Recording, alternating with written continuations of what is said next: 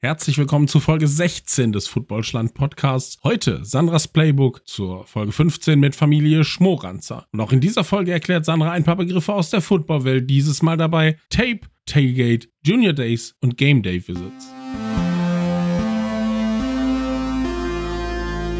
Footballschland. American Football made in Germany. Tape. Wenn man von einem Tape spricht, spricht man von Football-Highlights eines Spielers. So werden zum Beispiel eine Reihe großartiger Spielzüge aneinander gehängt und können so Coaches oder Agenturen gesendet werden, damit man Aufmerksamkeit auf sich zieht. Tailgate. Da kann ich es eigentlich gar nicht besser als Wikipedia formulieren.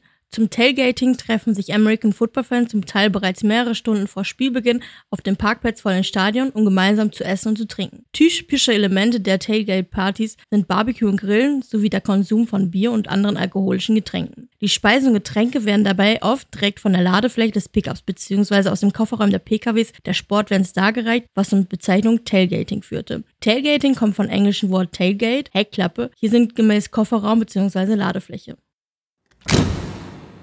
Junior Days und Game Day Visits. Bei uns in Deutschland nennt man das wohl Tag der offenen Tür. Die meisten Schulen laden potenzielle Bewerber auf dem Campus ein.